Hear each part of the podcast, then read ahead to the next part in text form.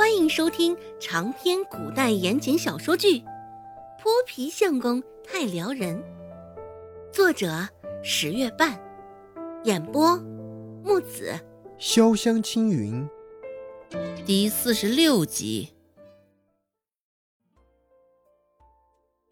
蔡贺光顾着咀嚼品味嘴里的臭干子，一时也没有回答顾寒生的话。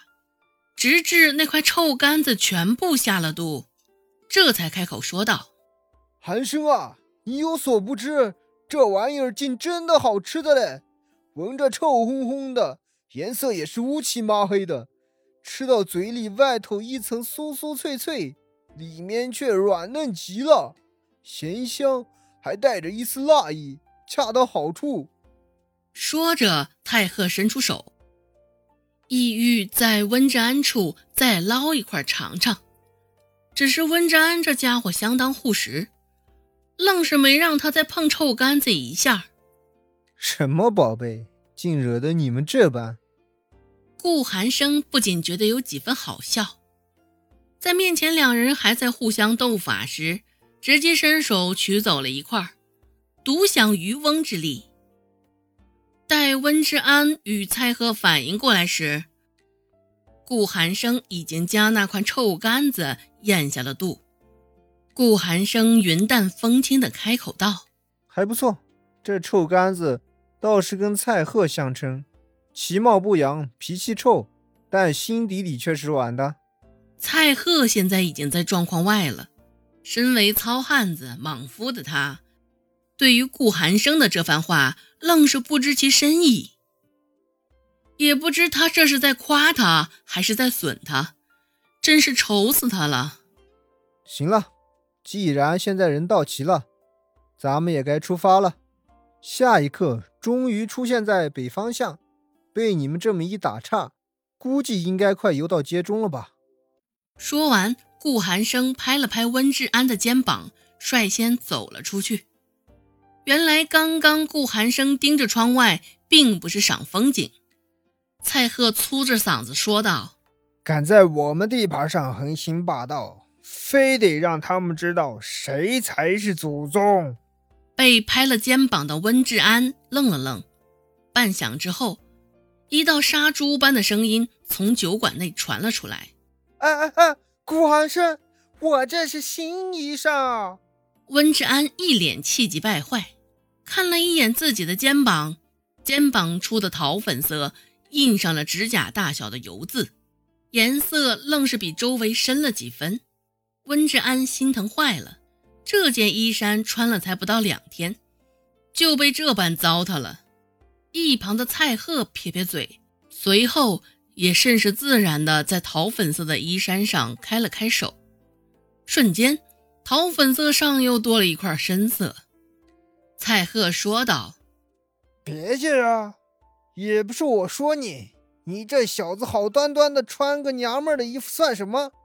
你这桃粉色的衣裳，我看着很不爽也很久了。还有你这脑袋上的花，你瞧瞧，你这形象倒是跟风月观的妈妈有的一拼。”眼瞅着温志安现在的脸色越来越黑，蔡贺也识趣的闭上了嘴。没有再继续说下去，一溜烟儿转身追随顾寒生的脚步去了。顾寒生一下子明里暗里将他们两人都损了一遍，只是那两人均未发现。在三个人中，顾寒生年纪最轻，温志安与蔡贺却是甚为信任他，听信于他。做了几桩生意之后，周芷的后来倒也算是顺畅。自温志安走了之后，周芷的摊子前又一连串来了五个人。粗粗算了一下，钱袋子中已经有了二十文的进账。周芷琢磨着，出去给孟婆子一部分，这回她又能攒下几文。正畅想着美好的生活，周芷的思绪被一阵熙攘声打断：“来来来，交钱了啊！”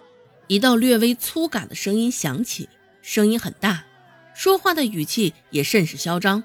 朝着说话的那声看去，周芷就看到一个长得虎背熊腰的男人，长得很矮，但是块头却不小，一脸的横肉，长得甚是丑陋，一双眼睛绿豆般大，此刻正肆无忌惮地扫描着四周，穿的也是经过反复缝补的布衫，因为多次浆洗，本是土黄色的布衫，现在也泛着不均匀的白色，他似是有点跛，走起路来并不是很利索，有些颠，而在那男人的身后。还跟着两个个子高又精瘦精瘦的，看上去像是两个瘦猴子。三个人浩浩荡荡，手里都攥着一根手臂粗的木棍，脸上的表情都是如出一辙的嚣张。周芷无声打量着，暗自揣摩着现在的形势跟情况。一旁卖饼的大爷唉声说道：“哎，这些人又来了。”周芷见状。顺势出声应和道：“大爷，这些是什么人？”大爷开口回答道：“这走在最前面的是安田村的王跛子。从前两天开始，这王跛就带着另外那两个泼皮在这横行霸道，管我们这些人收摊位钱，不给就又是打又是砸。”可算是明白了那三个人的来意，原来竟是搜刮人的血汗钱来了。一想到自己也在他们搜刮的名单上，周芷心里就一沉。看着声势浩大的那三人组，周芷脸上的表情甚是厌恶，问道：“那，就由着那些人为非作歹吗？”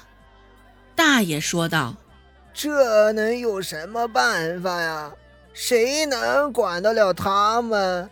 王跛子跟衙门里的人有点关系，报官也没用啊！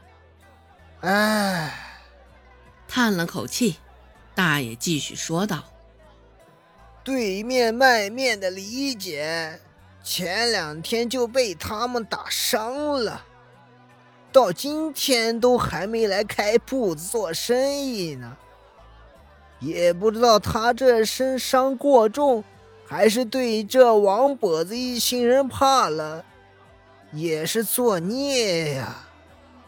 一边说着，卖饼的大爷颤颤巍巍从钱袋子里掏出了三文铜钱，脸上还是一副苦愁之色，又是不忍又是害怕。周芷忆起那卖面的理解了，可不就是先前还在集市上议论顾寒生的？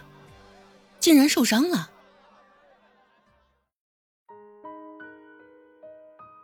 本集播讲完毕，感谢您的收听。感兴趣，别忘了加个关注，我在下集等你哦。